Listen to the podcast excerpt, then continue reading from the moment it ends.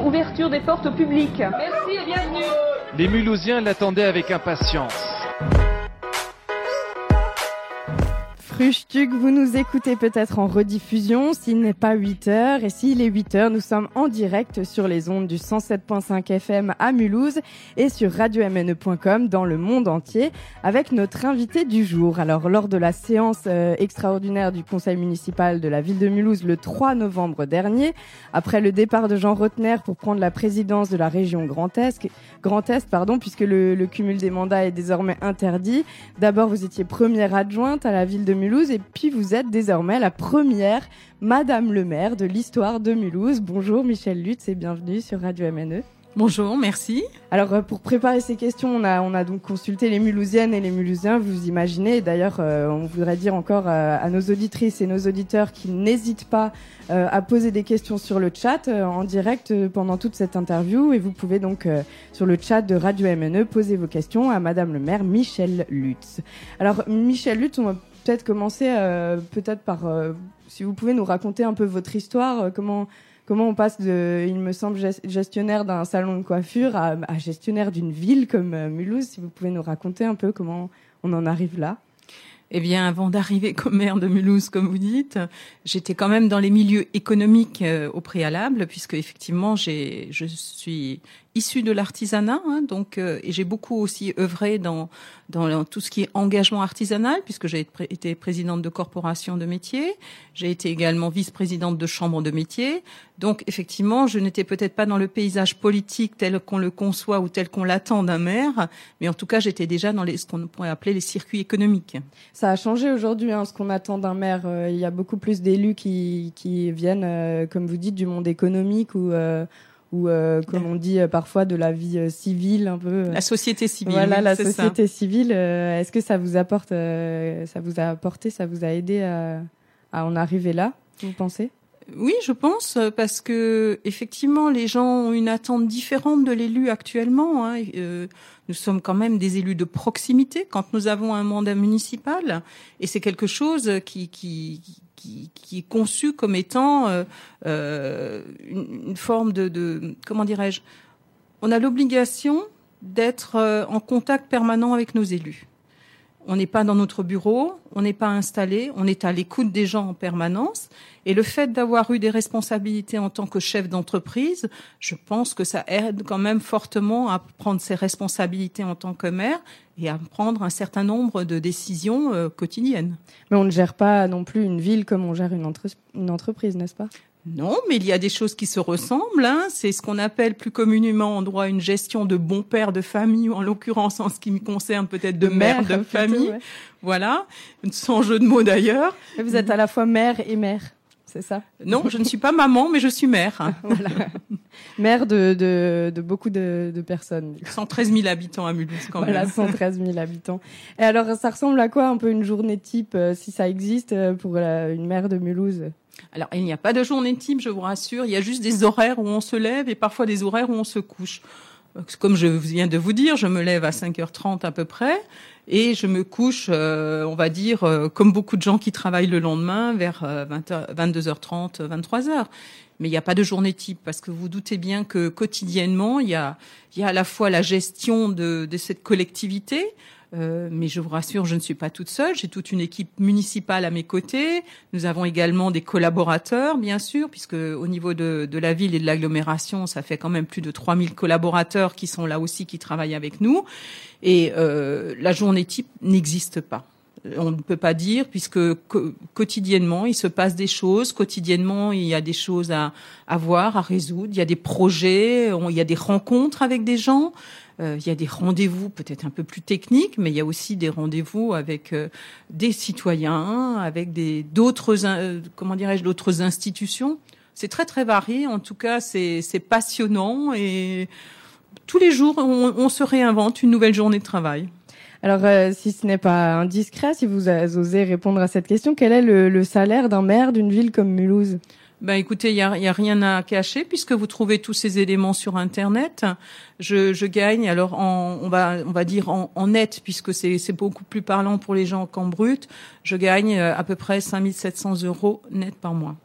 D'accord, bon, c'est bien de se faire une idée. Ça dépend de la taille des villes. Euh, voilà, c'est en fonction de la taille de ville. Et puis, quand je parle de ce montant-là, c'est également avec des indemnités, puisque je suis première vice-présidente également de l'agglomération.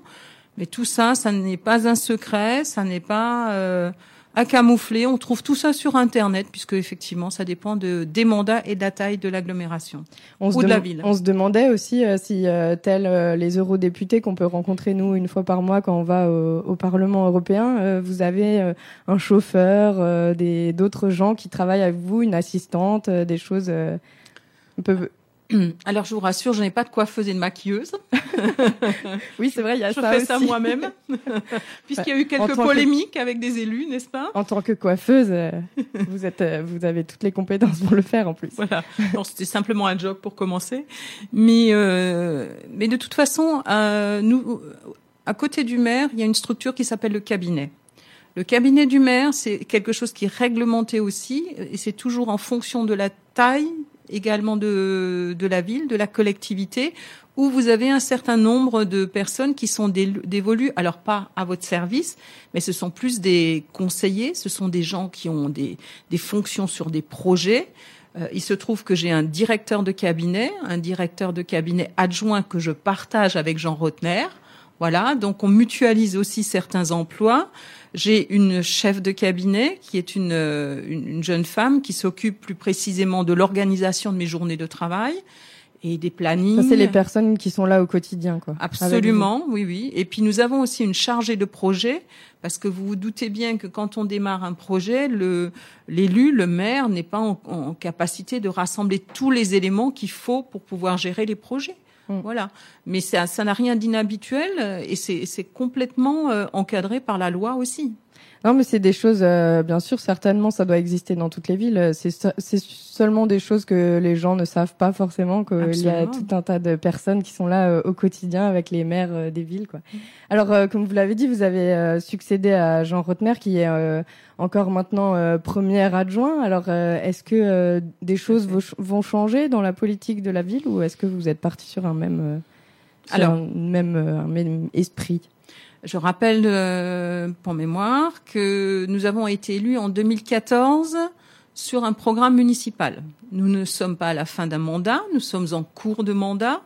Et donc, par loyauté par rapport aux gens qui nous ont élus, il est normal que je sois dans la continuité de ce programme municipal. J'y mettrai bien sûr une touche personnelle, puisque nous sommes des êtres humains, mais euh, nous avons déjà réalisé un certain nombre de choses sur lesquelles nous nous étions engagés à l'époque. Il y a des choses qui, qui, sont déjà faites, il y a des choses qui sont en cours, il y a des choses qui se feront encore. Mais je pense qu'il faut rester honnête et dire aux gens, vous nous avez élus pour un mandat en 2014. moi, je prendrai soin à ce qu'on reste dans la droite ligne de ce que nous avons promis à l'époque. Alors, euh, quelles sont donc ces priorités là euh, actuellement, fin 2017 On en est où? Alors fin 2017, comme je vous ai dit, il y a un certain nombre de choses qui ont été réalisées. Je veux pour preuve, par exemple, la voie sud. Je ne sais pas si ça vous parle. C'est le fameux tunnel sur la gare pour améliorer la circulation. Euh, c'est le conservatoire hein, qui est sorti de terre, qui va être euh, inauguré très prochainement. Voilà des choses qui ont été prévues en début de mandat et qui ont été réalisées. Après, euh, vous savez très bien qu'il y a eu des annonces de, du, Premier ministre et du, chef et du président de la République récemment sur des lois de finances. Cette loi de finances, on l'attend puisqu'elle doit être publiée euh, mi-janvier, euh, qui risque de, ben, de voir certains projets soit retardés, soit non réalisés puisque vous savez tout, ben, je, ne dévoile rien, je pense que l'actualité le dit assez, nos budgets sont contraints actuellement. Donc il va falloir faire des choix de fin de mandat. Ces choix ne sont pas faits puisque la loi n'est pas promulguée, mais nous ferons des choix en conséquence et en toute concertation avec à la fois mes collègues de l'équipe municipale et également les concitoyens de Mulhouse qu'on consultera à l'occasion de certains projets, bien Vous sûr. parlez de budget restreint, mais on sait aussi quand même que ce tunnel euh, sous, la, sous le parvis de la gare a coûté 25 euh, millions euh, d'euros. C'est beaucoup quand même. Est-ce qu'on n'aurait pas pu imaginer 25 millions répartis pour pour d'autres choses, peut-être par exemple les pistes cyclables, peut-être d'autres choses qui ne concernent pas forcément les voitures et qui pourraient peut-être éviter donc de ramener encore des voitures dans cette dans cette ville de Mulhouse? Eh bien, c'est bien pour dévier la circulation automobile que nous avons fait ce tunnel. Mais je vous rappelle quand même que la ville n'est pas seule à la manœuvre, puisqu'il y a à la fois l'État, la région, le département, euh, l'agglomération. Voilà, c'est pas une décision et c'est pas impacté. Les 25 millions ne sont pas impactés sur le budget total de la ville, puisque nous avons des partenaires. Et l'idée de cette voie sud, c'est bien de pouvoir dégager un tout petit peu de circulation pour éviter qu'il y ait un encombrement dans le centre-ville et dans les rues de Mulhouse. L'idée est bien là. Et euh, pour ça, on pourrait pas aussi, euh, par exemple, euh, imaginer rallonger un peu le tram vers d'autres villes de, de, la M2A ou des choses comme ça? Alors, Il n'y a pas de budget pour ça? Alors pour l'instant, alors déjà c'est une c'est pas une délégation ville de Mulhouse, donc je ne peux pas me substituer au président de l'agglomération en vous répondant. Je vais tenter de faire une réponse avec ma vous vision avez votre avis à donner quand même, j'imagine en tant que ville de Mulhouse. Euh, on a notre avis puisque nous sommes la ville centre, mais cependant le rallonger un tram sur des communes de l'agglomération coûterait nettement plus cher que le budget qui a été impacté sur la ville et sur l'agglomération pour la construction de ce tunnel. Ça a, ça a coûté combien du coup à la ville? Quoi donc? Le tunnel? Euh, Juste à la ville, je veux dire? à la ville, je crois que nous sommes de, dans l'ordre, mais il faudrait que je vous, je, je, je n'ai pas les chiffres en tête exactement, mais je pense que ça tourne autour de de 2 millions ou quelque chose comme ça. Alors il y avait une autre euh, une autre question. On a reçu hier euh, dans la matinale des, le, comité des jeunes privés d'emploi. On, on, change un petit mhm. peu de sujet, mais il nous parlait donc des difficultés qu'il y a en, de, communication entre la jeunesse et les élus en ce qui concerne l'emploi. Qu'est-ce que vous répondez à ça? Qu'est-ce que vous faites en tant que ville de Mulhouse pour pour la jeunesse, pour cette jeunesse privée d'emploi? Bah, disons qu'on est très attentif quand même au volet emploi pour la jeunesse. Il se trouve que je suis la présidente de Sémaphore, qui est quand même ce qu'on appelle une mission locale. Voilà, qui est intéressant pour ce sujet, du coup. Également, euh, je suis présidente, j'ai le plaisir de présider l'école de la deuxième chance, hein, qui est également une structure. Et je dois dire qu'on qu'on a, qu'on a vraiment, euh, on, met un on fait un effort particulier à destination de cette jeunesse qu'on sait très bien impacté par ces difficultés-là. Après, dans toutes nos politiques publiques, on en tient compte également, puisque nous savons euh, aussi sur le territoire, nous avons beaucoup de partenaires qui tournent autour de l'emploi, que nous voyons régulièrement, euh, où nous essayons de trouver des solutions. Et je peux vous dire, pour euh, gérer une structure comme Sémaphore, ce sont quand même 7000 jeunes entre grosso modo 16 ans et 25 ans que nous voyons en entretien individuel tous les ans. Donc euh, voilà, on ne peut pas dire que nos partenaires ou que nous-mêmes sommes inactifs, mais il est évident que le problème de l'emploi est quelque chose qui nous préoccupe. Et c'est pas seulement la ville de Mulhouse, hein, euh, les autres collectivités ont également le même souci.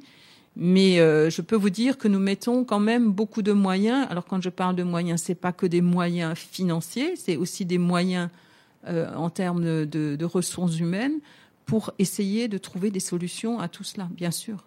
Alors Michel Lutte, je vous propose de faire une pause musicale et puis on se retrouvera après pour continuer euh, cette discussion passionnante. On écoute euh, l'artiste euh, Heavy avec le titre Colline. Merci.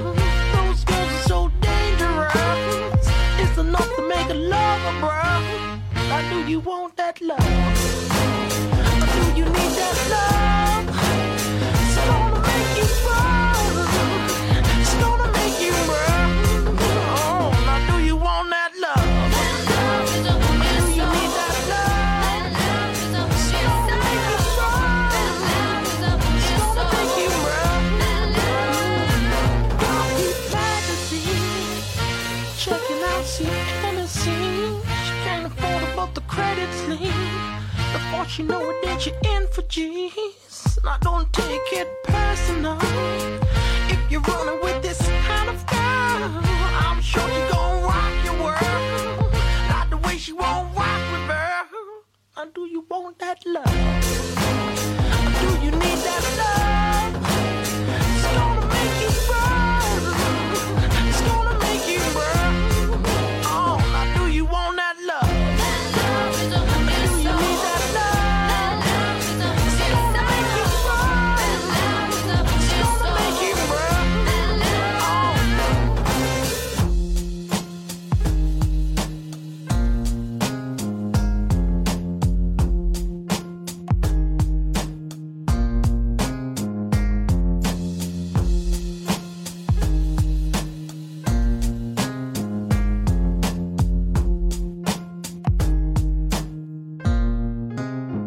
do you want that love?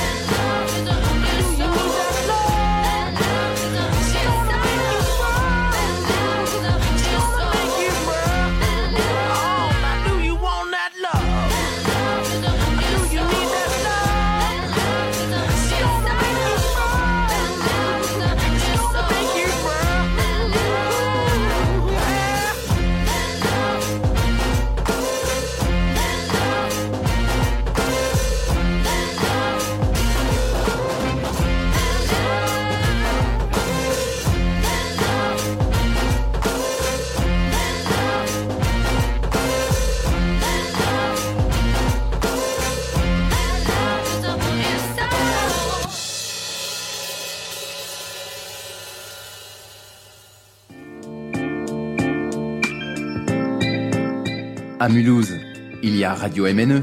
Toulouse, ne sois pas jalouse. De retour dans le Frustuc, il est 8h17 si vous nous écoutez en direct. Sinon, ceci est une rediffusion et nous sommes en compagnie de Madame le maire de Mulhouse, Michel Lutz.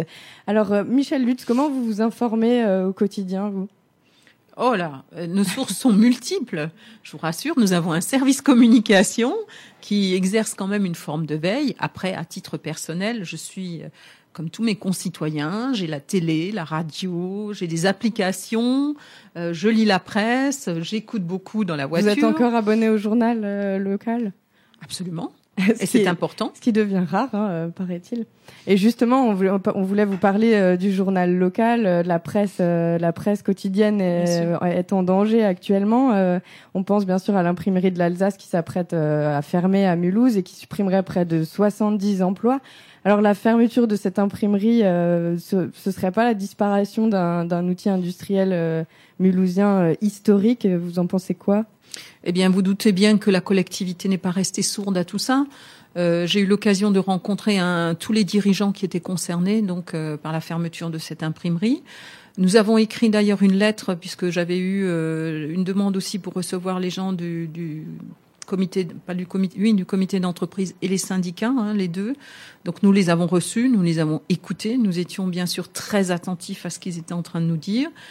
Euh, parallèlement à ça, euh, effectivement, j'ai adressé un courrier aux dirigeants hein, qui sont en train de, de faire ce qu'on pourrait appeler un plan social, hein, puisque maintenant ça n'est plus un secret, puisque ça a été révélé le 6 décembre. Donc le Crédit Mutuel hein, qui dirige euh, voilà, le journal L'Alsace. Voilà, mais qui a nommé bien sûr une personne euh, chargée de, de, de veiller à tout cela. Et donc euh, nous avons aussi beaucoup discuté avec avec les dirigeants et nous avons quand même entrevu peut-être une solution qui pourrait être la version plus digitalisée de ce journal aussi. Et donc, euh, nous sommes aux côtés de, des gens qui restructurent tout ça. Et nous sommes euh, également dans l'accompagnement, s'ils le souhaitent. C'est ce que nous avons dit à la fois aux gens euh, que nous avons rencontrés de l'entreprise et aux, aux, personnes qui sont chargées de, ben, d'exécuter de, ce plan social. Nous sommes à l'écoute, nous sommes attentifs, bien sûr. Nous ne souhaitons pas qu'il y ait de, euh, de, de, choses très graves quant à effectivement à la suppression de ces emplois. Et nous avons aussi euh, réitéré notre, notre souci et aussi notre possibilité d'être à leur côté s'ils souhaitent effectivement euh, évoluer vers quelque chose de différent. Justement, le, le comité d'entreprise euh, du, du, journal euh, fait des propositions alternatives euh, pour cette imprimerie. Est-ce que la ville de Mulhouse est prête à, à, les soutenir? Bien sûr. Et nous leur avons dit, et nous leur avons écrit d'ailleurs, hein, y compris le président de l'agglomération.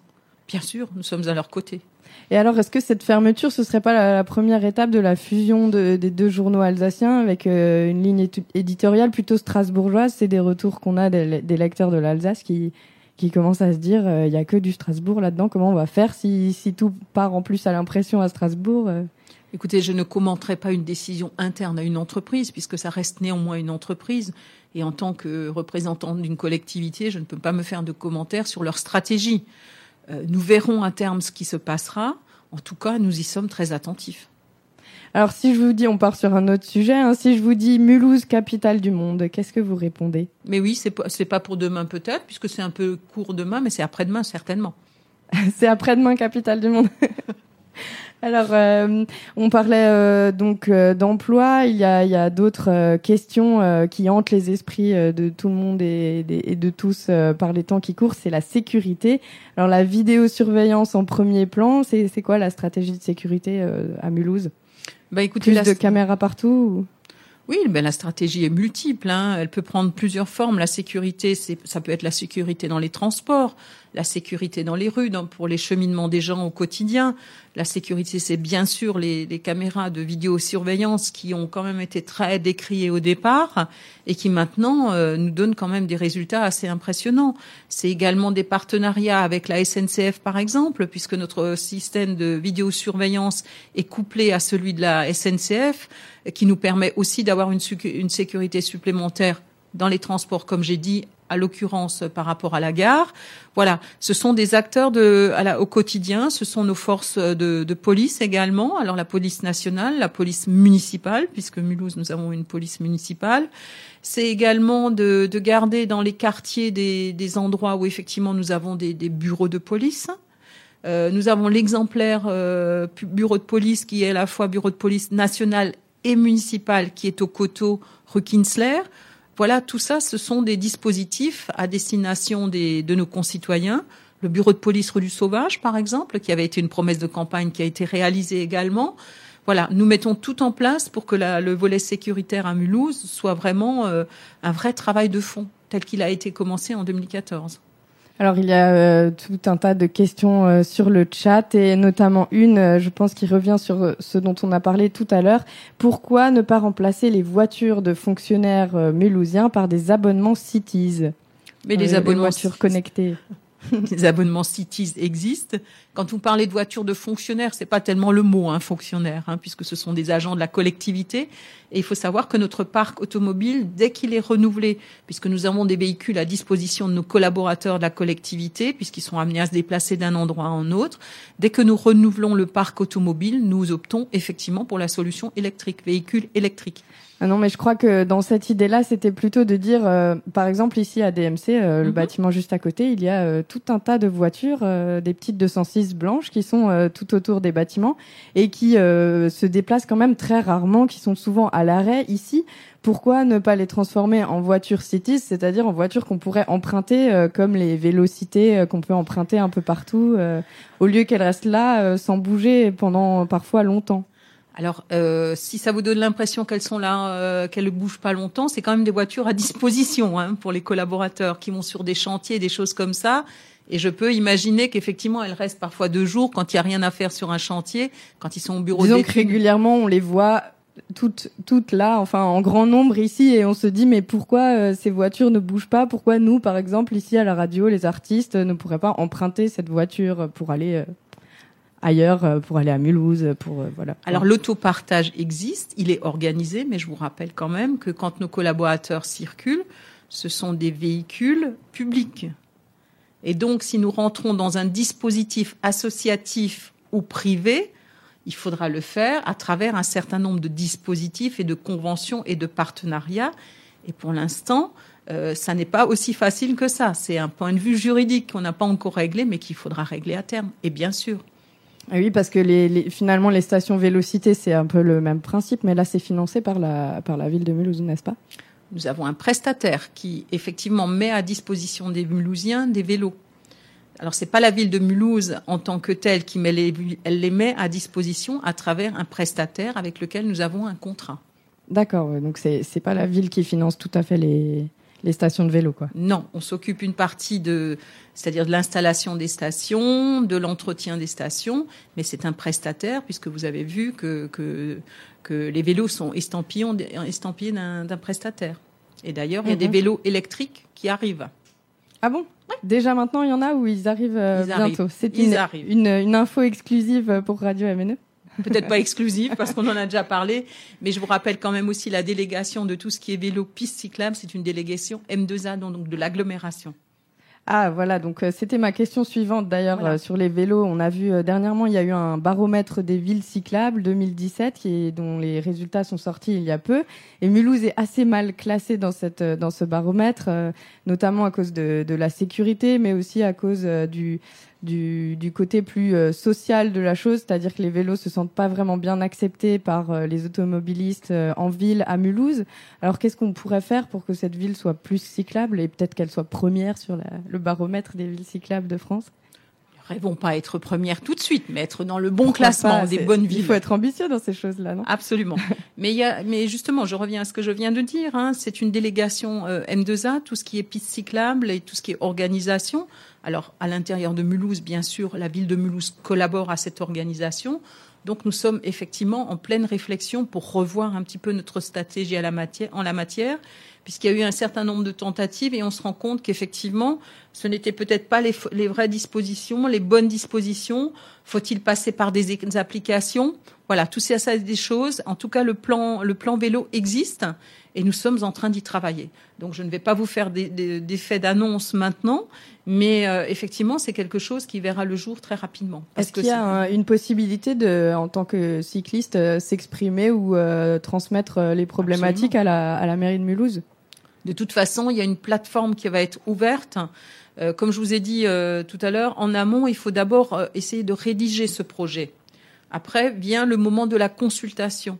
Et effectivement, les concitoyens seront consultés à ce moment-là et on ouvrira une plateforme où ils pourront s'exprimer sur leurs souhaits, sur la façon dont ils appréhenderaient. Mais il faut d'abord leur soumettre quelque chose avant qu'ils puissent s'exprimer. Alors sur le chat, on a une autre question euh, d'un auditeur. Euh, dernier train euh, Strasbourg-Mulhouse, c'est à 23h30. Est-ce que Madame le maire Michel Lutz est-elle prête à se battre pour un train plus tard?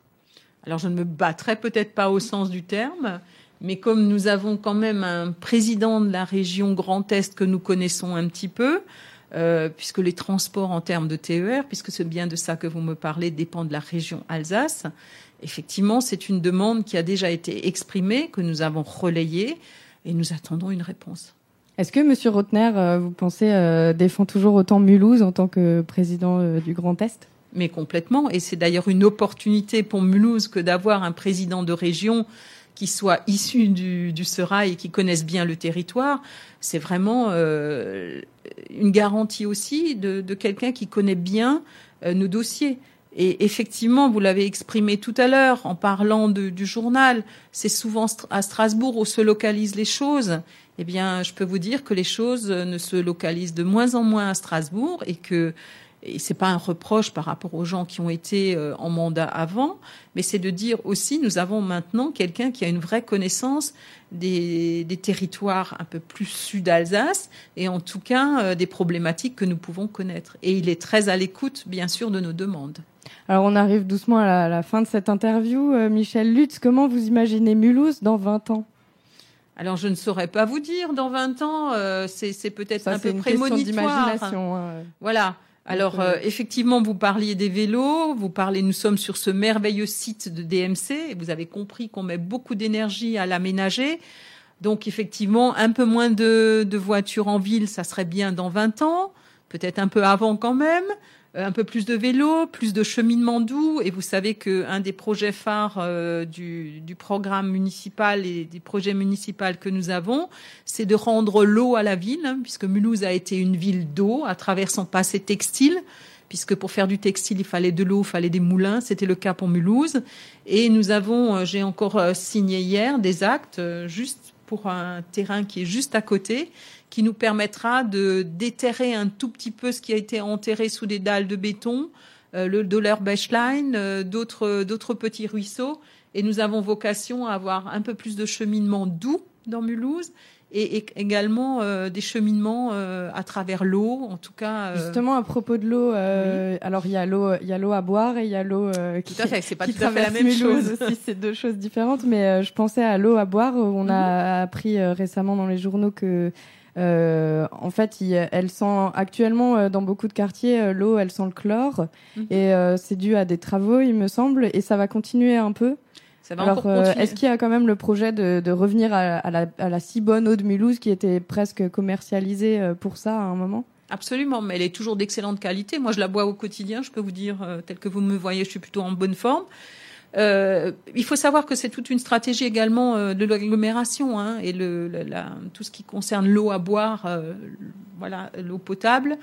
Euh, effectivement, nous avons un certain nombre de puits, de puits de captage. Hein.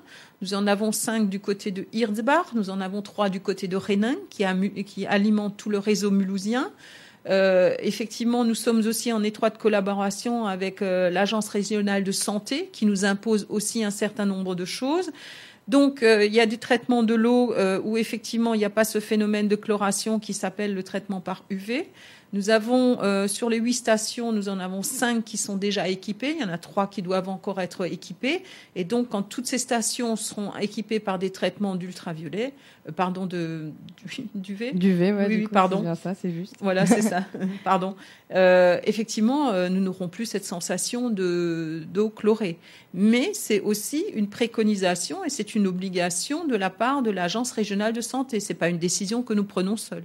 Et après, il y a l'eau, euh, celle qui traverse Mulhouse, Mulhouse donc l'île, euh, où là aussi il y a de beaux projets qui, qui risquent d'arriver euh, dans les prochains temps à Mulhouse. Voilà, qui, que vous verrez, qui commenceront à être visibles à partir de 2018 avec tous les aménagements également que nous pouvons avoir du côté de Bourswiller, et je l'annonce ce matin. Euh, des aménagements, nous en avons déjà du côté de la plaine sportive euh, de Lilleberg. Et euh, donc, vous verrez que, que, ça va avancer très très vite de ce côté-là. Ça veut dire qu'on va aménager les berges, qu'on va favoriser les balades, qu'on va favoriser les cheminements, ce qu'on appelle les cheminements doux. Ah ben voilà, un peu d'écologie qui arrive.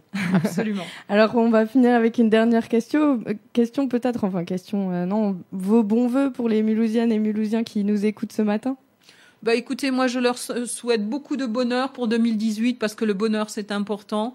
Je leur souhaite de passer des fêtes de fin d'année sereines, en famille, puisque ce sont des moments privilégiés. On se retrouve souvent en famille. Euh, je, voilà, je leur souhaite de cultiver aussi un peu cet esprit de Noël que nous connaissons, de penser peut-être un peu plus à ceux qui ont moins de chance que nous, qui sont un tout petit peu défavorisés, de se dire aussi j'ai un voisin qui est tout seul, pourquoi ne pas l'inviter à venir me voir? Voilà, j'aimerais qu'ils pensent à cultiver cet esprit de Noël, mais je fais euh, tout à fait confiance aux Mulhousiens et je leur souhaite vraiment de très belles choses pour 2018. Merci beaucoup euh, Michel Lutz, merci d'avoir accepté notre invitation et puis euh, bonne journée, à bientôt et puis bonne fête à vous aussi. Merci beaucoup. Vous pouvez soutenir Radio MNE. Connectez-vous à don.radiomne.com.